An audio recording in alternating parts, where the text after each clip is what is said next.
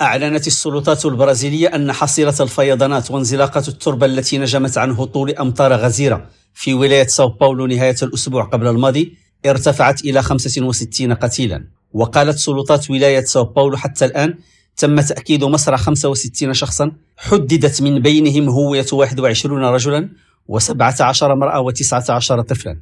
وفي غضون 24 ساعة هطل في المنطقة الساحلية أكثر من 680 ملم من الأمطار أي أكثر من ضعف المعدل الشهري للتساقطات بحسب السلطات المحلية. وإثر اكتشاف جثة الضحية الخامسة والستين بعد ظهر الأحد أنهى عناصر الإنقاذ البحث في المنطقة الأكثر تضررا. وفق ما نقل تلفزيون جلوبو نيوز الإخباري عن مصادر في الدفاع المدني. وأظهرت حصيلة رسمية أن أكثر من 2400 شخص اضطروا لترك منازلهم بسبب الكارثة.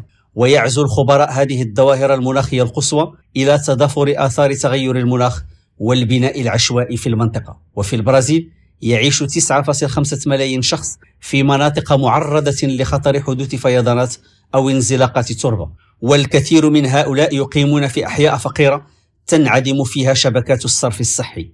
رشيد ماموني ريم راديو بوينوس آيرس.